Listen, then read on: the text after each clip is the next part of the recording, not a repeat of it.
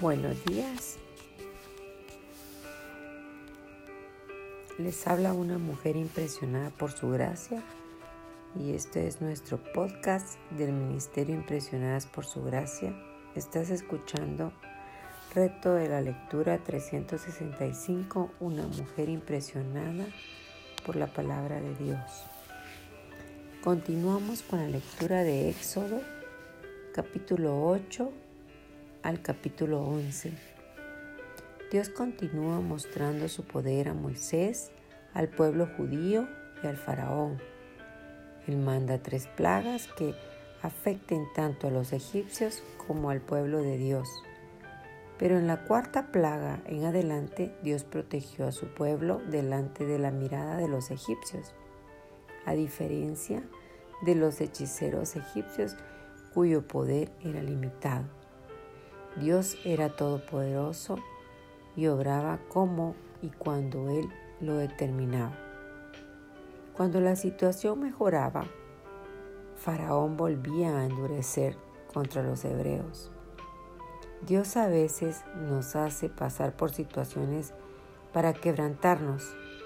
Oramos, clamamos y cuando la situación mejora volvemos a andar de espaldas a Dios.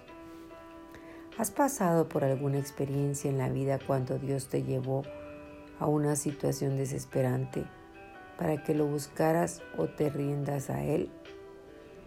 Cuando la situación mejora, continúas buscando a Dios con la misma intensidad. Dios hace distinción clara entre el pueblo egipcio y los judíos, y estos últimos no eran tocados por las plagas. ¿Qué podemos aprender de estos?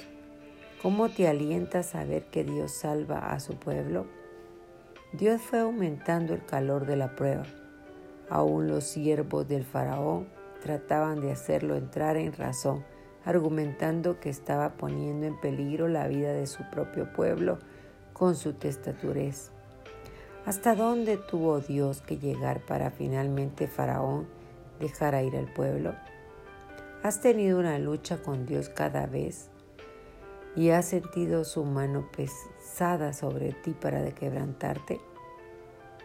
El hombre que después de mucha represión se pone terco, de repente será quebrantado sin remedio. Proverbio 29.1. Observa las tres razones por las que Dios continúa endureciendo el corazón del faraón. A la luz de estos versículos, ¿qué razones pudiera Dios tener para esta prueba en nuestra vida?